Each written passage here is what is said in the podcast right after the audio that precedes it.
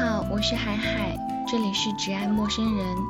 今天的这位嘉宾是石星，他是我只有去一家固定酒吧喝酒时才会遇到的人，除此之外，我们没有其他的交集和交流。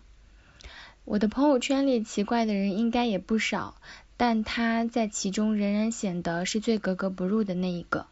除了他经常会评论一些让人摸不着头脑的话之外，他画的画、写的诗，以至于记录日常的朋友圈动态，都有一种粗糙感，能让我感受到他在抵抗，抵抗踏进世界的这条河流，这是会让我感到有兴趣的一部分。于是今天就来跟他聊一聊吧。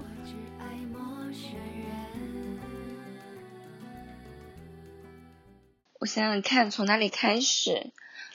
从从我最不甘心的广告文案开始吧。你做广告文案多久了？有十多年了吧。你工作有十多年了吗？就是我是中学毕业之后就没有再上学了。嗯。所以我参加工作很早。一开始就是在做广告文案这件事情吗？没有，一开始第一份工作应该是第一次中学毕业，跟着一个。诈骗团伙卖假药，什么药啊？就是治什么心脑血管疾病，就是专门骗骗老年人的。就是现在那种假电视广告上的，是不是？他们是他们是就是下乡的那种，他们给我们这些学生发一个那个白大褂，去那个村里，假装是那个市里的医学院的学生下来实习。嗯，免费给村里的老年人检查身体，那不用问啊，一一检查你肯定心脑血管有病啊，然后就得就就得买药。我我跟我另外两个初中同学一块儿去的，然后我干了三天，我就不干了，因为看就村里很多老年人他没有文化嘛，他一看这种就是形式感还挺强的这种团队，白大褂。还抱了台电脑，然后，对他们就很容易上当，因为那个时候才十七岁嘛，已经有点那种是非观了，嗯嗯，这是第一份工作，然后之后又在饭店当过服务员，修过电脑，在电厂干过那个巡检。那那后来是怎么样去做到广告的？我之后是因为一个老乡，他去北京做了一个图书批发公司，就是专门从出版社收那些库存积压的。图书被他喊去，在他库房给他打包，那个时候就住在库房，然后就有机会看很多书。这份工作你做了多久啊？做了一年。那真的看了蛮多书了。对，那个时候我应该已经十九岁了，快二十岁了。北京是个好地方，北京什么样的人都有。对，那个时候是零三年，给我的感觉是充满机会的。我不用一直在库房给他打包，然后我就试着自己去找工作。还参加过一次那个世纪坛的广告人才招聘会，那天下了点小雨，天灰蒙蒙的，然后就去参加那个招聘会，那招聘会还挺大的。你就在那儿找到的工作吗？不是，因为你知道，一个初中毕业这么低学历的人，广告行业其实是他比较能够找到工作的，这广告就门槛比较低嘛。嗯，是的，这个行业。因为那个时候我我自己是给人的感觉太小了，因为我本身长得就是比较娃娃脸那种，然后当时也就是十九岁，不像是大学毕业，然后人家就问我，你是大学毕业生吗？你是不是还在校？对我就说我我已经毕业了，就是撒谎，带着自己手绘的一些想法，手表的广告啊，钢笔的广告，你知道就是那种呃文案像的那种作品，他还挺感兴趣的。我当时还是觉得那更像是我自己的一个探险，伪装一个角色，然后去体验一下这个状态。嗯，那时候你就是试一下，对吧？对，就是试一下。试了一次以后，我就就心比较野了嘛，就很快就从老乡那儿辞职了。第一份在广告行业的工作应该是在中关村，也是一个诈骗公司。感觉感觉那时候，对，感觉那时候好多好多骗子。就他是做那种 DM 杂志的，那本杂志叫《电脑世界》，就是那个时候中关村好多那个呃，就是组装电脑的那种摊位，就小小的一节柜台就可以赚钱，就可以当老板。我是做销售啊，就是卖那个杂志的版面。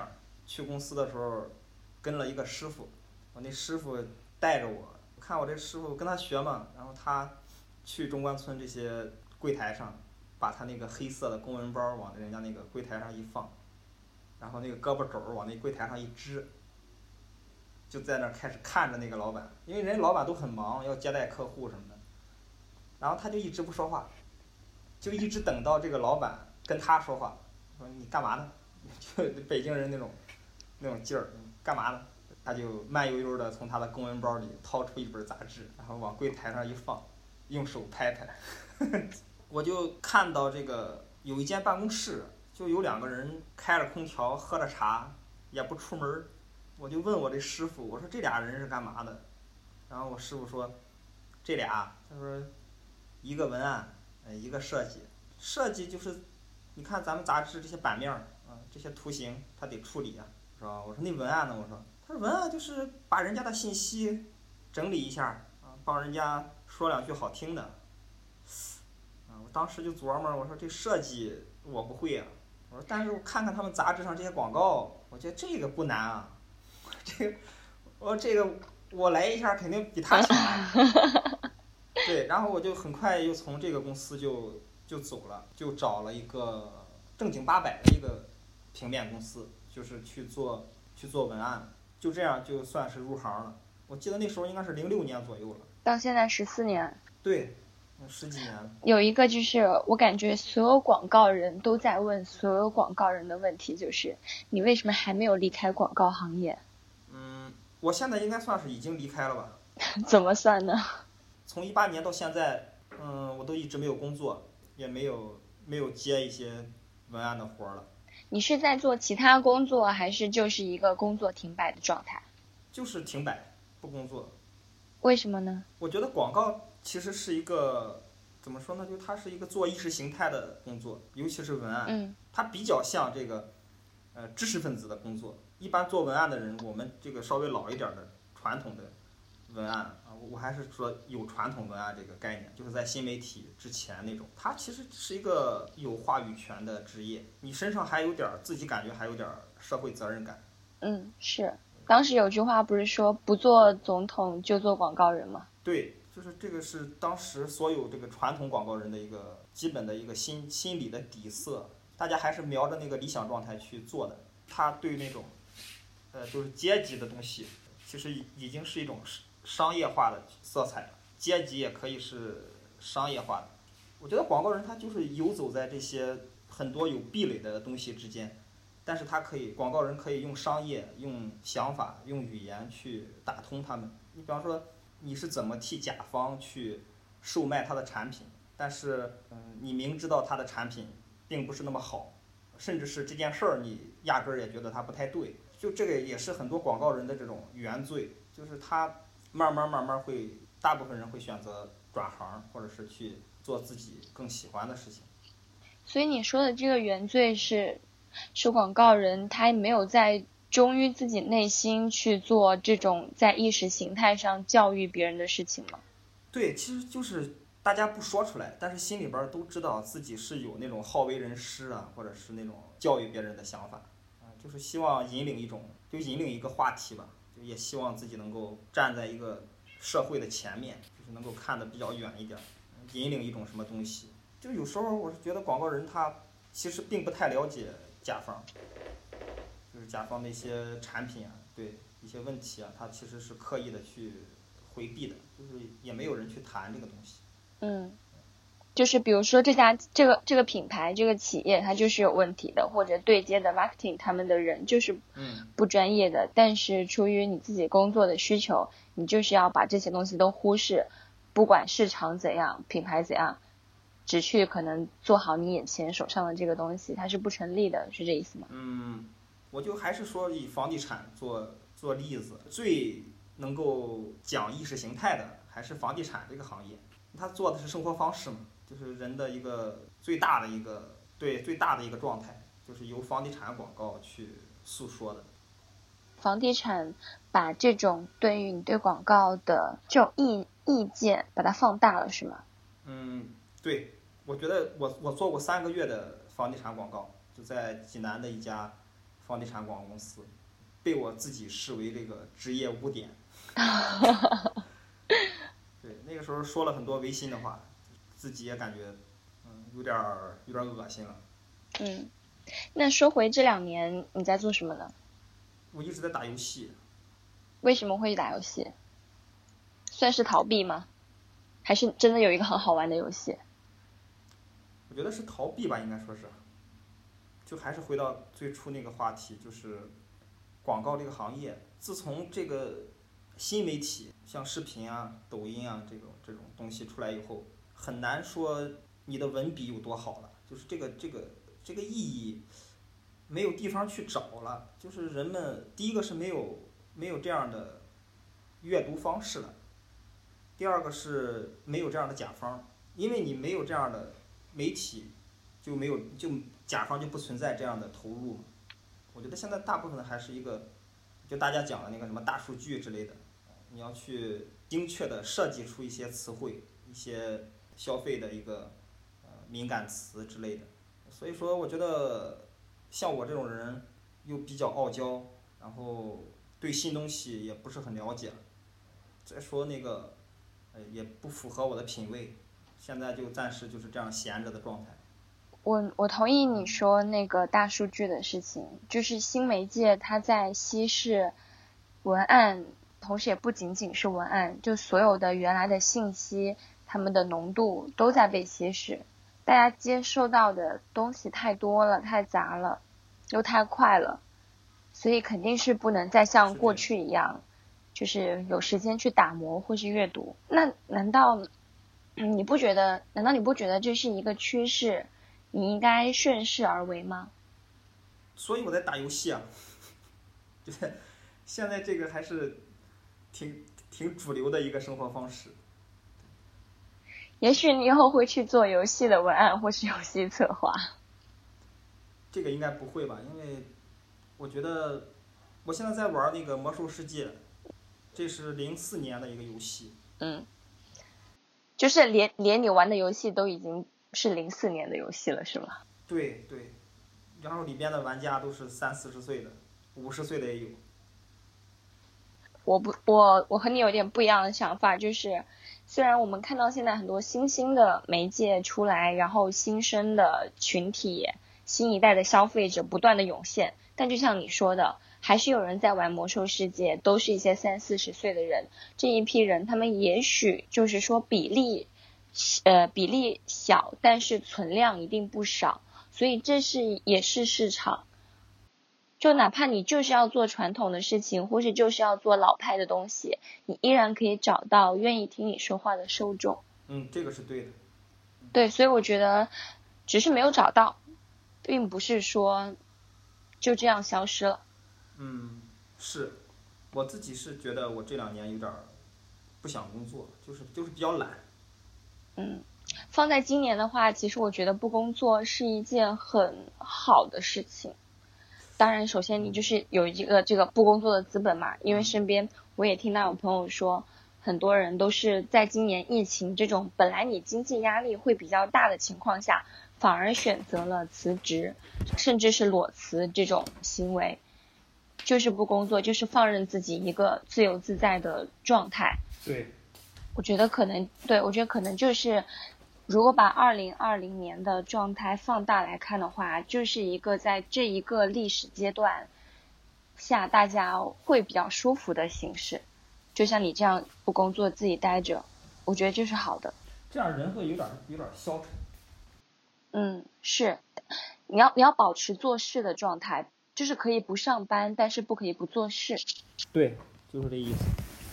那你有在做什么事吗？我看到你还有在发那个接活的小海报呢，上面上面还有处理同学尸体。对。嗯，怎么你是真的处理过吗？没有，我我我当时的想法是，它还是。就是像我的一些漫画似的，它是一个讽刺的东西。就是我我在讽刺工作这件事儿，讽刺是我这个性格里边挺挺大的一个板块。为什么说讽刺工作这件事儿呢？因为从从一八年上一份工作结束之后，我就发现经济开始不好了。嗯，是。我就有感觉。你好敏锐。因为我我对我试着找工作呀，我试着。哦。呃，对，当时还有想法去北京，呃，然后谈了几圈儿，我发现工资很难再回到我在厦门的时候那个那个程度了。还不如不如再等一等，看一看这个人，你尝过了甜头以后，你就很难再往下去去接受。一等就情况越来越不好，就大家的工作就是留在岗位上的，大家也都是人人自危，觉得精神状态都不太好，开始说一些言不由衷的话，你就不像他说的话，他开始给自己的形象找一些借口，感觉他离生活越来越远，离什么越来越近了呢？离无奈越来越近，我觉得离痛苦越来越近了。嗯，就是他已经不像他了，但他在变得不像自己的时候，在为自己开脱。我主要是觉得他们气色都不太好。我这两年没上班，把自己养的白白胖胖的。懂了。哎，刚刚说到哪里来着？哦，对，你说讽刺是你就是身体里很大的一个东西嘛？你能感觉到这个东西是从哪里来的吗？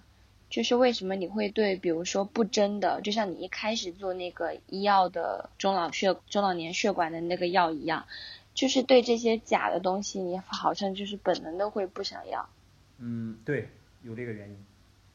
嗯，你有想过他是从哪里来的吗？这就要谈到诗人这个这个角色了。我我觉得好像好像像什么诗人啊、作家啊这种词儿，就好像没没太有人自己说自己的。就是我，我是个诗人，我我是个作家，对。嗯，毕竟现在自称为是诗人，听起来好像就不是一件很值得拿出来讲的事情。比较敏感，因为比较敏感，所以他能很敏锐的看到别人的无奈，就是别人的局限。对，当然这也是自己的一个看法，可能并不准确。我觉得，因为观察力吧，你一个人如果说观察力足够强的话，他能够看到别人的尴尬的地方，别人的局限性。嗯，我觉得我的讽刺还是希望走进这个人生的一个真相，就就通过不断的讽刺，把别人搞得搞急了，然后他就会 跟你认真的谈话。对，讽刺带来的是一个认真的态度吧，我觉得。我能不能这么理解？就是讽刺其实是在把那些假的、虚伪的东西撕破，撕破了，人就不体面了。那人不体面，就是你说他急了，他就不得不以一种更为真实的样貌来对待你，和你交流他的想法。对，是这样，你说的非常清楚。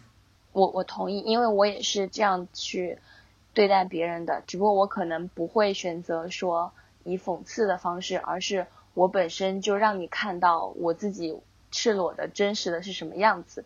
我希望别人会被我感染到，然后对于那些无法被感染到，我又希望我们能够真诚交流的人，我才会再去撕破那层东西。对，我能感受到，感受到我的真诚吗？对啊，你一直就是这样。真诚的人就是会瞬间闪光的那种感觉，是愿意站在灯光下面的人，并不一定是表演的这样的欲望，他就是我觉得是一个勇气吧，是一种能量。然后我我看到这种人，我就会眼前一亮，这种感觉。我有让你眼前一亮吗？当然。对，印象深刻。嗯，因为你经常会把自己写的诗，就是以朋友圈动态的形式发出来嘛。然后包括你画的画也是，就首先你分享的状态就是很随意的。那么我再去，嗯，刷到你的诗或看到你的画的时候，像你的诗就像是走在路上或者是等公交的那几分钟里，某个瞬间想到了，然后立刻把它写出来，于是它就完成了。而你的画也是就，呃，给人一种你在你没有学过画画，但是你故意让自己不要去学画画。这样的状态下会画出来的东西，对我觉得，我觉得他们两个有这样的共同给我的这样共通的感受，所以我就好奇，说这是你有在刻意去保留的那个原始的状态吗？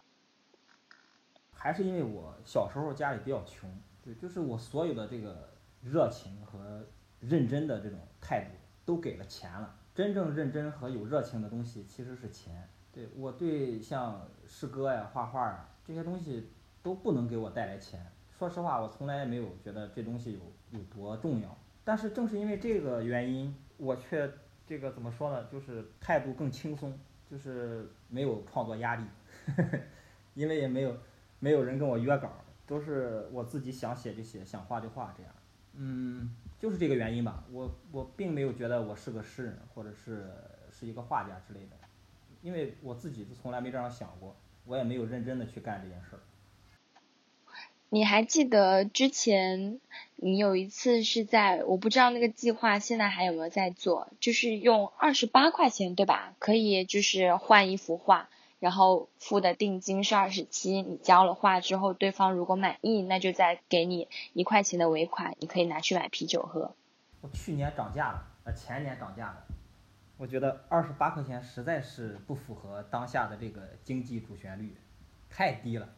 这钱这么好赚，二十八块钱也实在是太玩笑了。哎，涨到了二百八。涨到了二百八之后，还有人在找你画了？呃，确切的说是没有了。对啊，那我想说的就是，你看，不管不管是不符合主旋律的二十八块钱也好，画画这件事情，它其实是可以带来金钱的收入的。写诗其实也可以，他们都能够作为生产力的工具。但你看，你把二十八是用来换一个啤酒，所以在我自己我的感受里，你并不是真的觉得写诗或画画不能够换钱，而是你不想让他们和金钱如此的对等。就是我，所以我想问的就是，你有没有在刻意的保留那种原始出身，或者说是就是简单，就是没有什么压力的这种创作的？状态，啊，我觉得你这个就太灵性了，就太敏锐了，我自己都不能说的这么清楚。我觉得你说的这个能有个六四开吧，就你说的这个应该是占占对，占六了，剩下还有个四，那个四成的那个，我觉得是这东西换钱太少太慢，对，根本应付不了我的日常消费。我自己还是比较大手大脚的。就是既然反正他也只能换个二十八块钱，不如就拿来画着玩。这个就又得回到你那个六上去说了，这个四不重要了，这那个六还是比较真实的。我意识到，就是那样的方式，就是轻松的，嗯，没有压力的，嗯，这个应该怎么说呢？就是你想要去保护那种感觉。并不是，说到这个学历的问题了，初中毕业了，没有集体生活，我一出门全是三十来岁、四十来岁的，见谁都得叫大哥，而且是工作呀，他他那种关系就是非常成人化的，你千万可别说这个你会画画，这个这个没什么用，就是我从来没有这样一个圈子，就是能够让我去认真的去看待画画或者是写东西这件事儿，就主要是没有圈子。挺好的，我觉得这样反而保留了一种纯粹的状态，因为圈子它也必然会有对一些，嗯，将你圈层化的可能性。对，最近我还有一个感觉，你我说我缺圈子嘛，就不是缺圈子，就一直没有没有圈子嘛。但我发现，就是再牛逼的人，他也摆脱不了就是跟别人在一起的这个命运。你不管怎么样，你都总要去见那几个人。没办法，有的时候你刻意的回避也也不行，总会遇到他。因为大家就已经到了那个高度了呢，就在这个维度上，可能也不说到多高的高度，只是说在这个高度上，就是就是这么些人。就是我觉得是被品味主导的吧，所以就又回到你之前问的那个问题，就是我的这种不认真、这种非常随意的状态，是不是想保留的，或者是故意的？呃，是其实是有的，是有这个心态。我刚才我的。想表达的一个东西就是人生的一种怎么说啊？一种不可抗拒吧。嗯，你是觉得，比如说，就像是我们今天会穿什么衣服，这件衣服不是我们选择的，而是整个社会或者说是别人把这件衣服选好了，你把它买回来带回家，今天穿出门。就包括我们会和什么人一起玩，其实都是背后有一个无形的东西在推动着我们遇到彼此或是产生交集。嗯，你说这个，我突然想起我认识的一个诗人，叫马环。马环他就写过一首诗，他说：“我们每天就像衣柜里的衣服一样，等待着被别人从衣柜里取出来，而我们是穿好衣服的。这句诗就是它指的是一个上班的一个状态。我们每天就像是衣服一样，那是我们的工作啊。我们的工作就是做一件衣服，然后等待着被人从衣柜里边拿出来。就它这个就是画面感特别强，就好像人挨个排着挂在那个衣柜的那个杆儿上。老板觉得对今天需要你，然后就把你从衣柜里边儿这样提溜出来。北方人说话叫滴溜出来。嗯嗯。对，滴溜着你，让你去干个什么事儿。对，就他也是。说的这个上班的这个状态，你同意他的这首诗或我刚刚说的吗？我觉得你刚才说的这个就是人还是就是咱我刚才说那个就是人生的不可抗拒。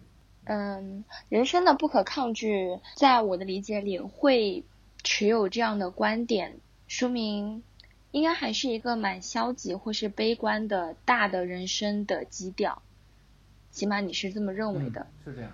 因为你看，你对你会认为我们是被品味所筛选下来，到了这里，嗯嗯嗯，对吧？对，是这意思。就几乎就是你的这个不可抗是彻彻底底的不可抗，一点点的主动都不存在。对，就好像不管你做什么都是概率之一，就是你能做的有一千万种，但这一千万种也是一个数，你不能超出这个概率，所以说它就是彻底的不可抗拒。因为概率是无穷的。那当你意识到这一些，并且我感觉你现在对这个观点也是蛮认同的之后，那生活的意义呢？嗯，生活的意义。因为你仍然还在主动的去做一些事情。我最近因为一直在家里宅着嘛，时间对我都没有什么概念，星期几或者是几月几号都没有意义了，跟以前上班的时候不一样。我也在体会这种生活状态里边，我要怎么样。嗯，因为我还是一个蛮自私的人，就是我还是希望自己能够舒服一点。就在这种这种状态里边儿，其实我已经不舒服了。呃，我想做事，想跟很多有能力的人在一起去做点事情。昨天晚上去李晓那儿喝酒，蹦了一会儿，最起码当时就感觉很舒服。你像我，我喝酒的话，我每一次喝酒都觉得好像必须要喝醉，节日的感觉。喝酒是一个节日，就在这一天。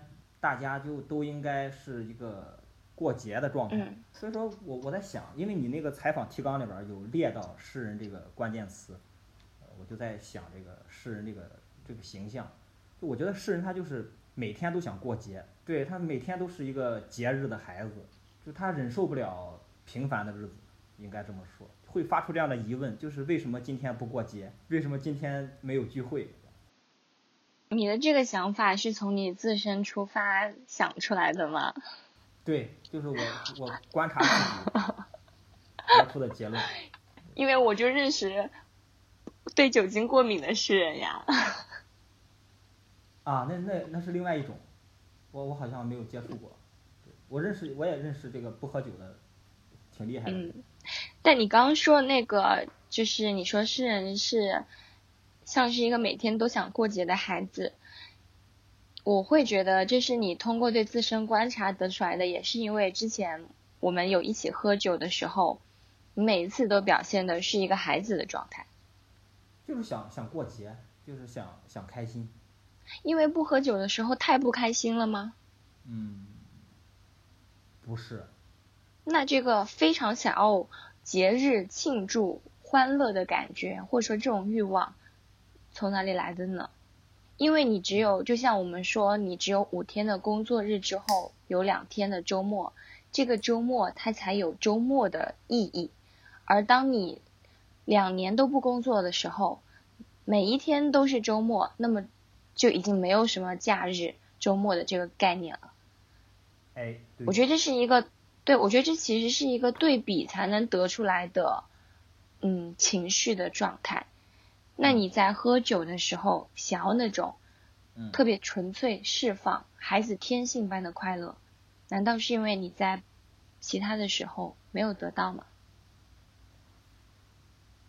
就是缺乏集体生活，就跟你们在一起 喝酒，我是认为那是集体生活，像像军营或者像大学宿舍这种这种感觉。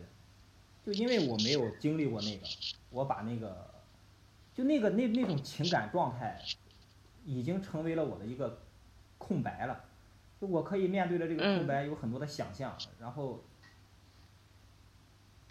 就一就好像是一个梦中情人那种感觉，蒙娜丽莎。对，我懂了，就是你你因为没有经历过集体生活，所以在他集体生活在你的想象里就应该是一个朋友一起开心喝酒，起码是那样一个状态。对，大学然后因此每对 对，那为什么你一定要集体生活呢？哎，算了，我觉得这个问题也挺无语的，就是没有嘛，就是因为没有，对。对呀，人没有什么就就老想什么。对。嗯嗯，没有。如果说是没有集体生活，没有过就是十几岁、二十出头那些青葱岁月的感受话。嗯，在亲密关系里会是什么样的？也会像一个想要快乐的孩子一样的。嗯，对，这基本上就是我跟我爱人，我们俩的一个生活状态。就是想要开心的东西，去追求关系的轻松愉悦。就是两个小孩在一起，因为我我们也不要孩子。嗯，那肯定会有一些。负面不能说是负面或者消极，有重量的东西出现，那这个时候两个小孩谁去承担呢？都得挨着呀，得想办法。我最近已经意识到这个情况了，就是我想我两年如果不上班的话，可能收获的就是这个，就是打破那种人一生下来对吧就被别人教，被别人需要啊，被别人拒绝，被别人怎么怎么样，反正总是被别人被别人提溜着。但是我觉得，我如果说这两年能够观察自己顺利的话，可能在这个问题上会有会有进步。我觉得我我觉得我现在去 Space 就在见到那些就是漂亮的人，呃，这个酷的人，我我已经没有以前那么紧张了。觉得慢慢的就我自我感觉还是我还是一直有那种修炼的那种想法，就是我在修炼我自己，就是打破各种各样的紧张啊。羞涩呀，或者是哎好面子呀，什么之类的这种给自己带来不舒服的感觉的那种东西吧，去去克服这些东西，哎，这个就是我的一个人生目标吧，想要去做这些事情。首先这是对自己的。那并其实不是每个人都能像你这样做得到的，他得保证对自自我有一个很敏锐的感知。嗯，是。嗯，我再没有要问的问题了，你有什么想问我的吗？啊，我说你最近怎么样？我过得可开心了。对，能能感觉到。好，今天就到这里，我是海培，拜拜。拜拜。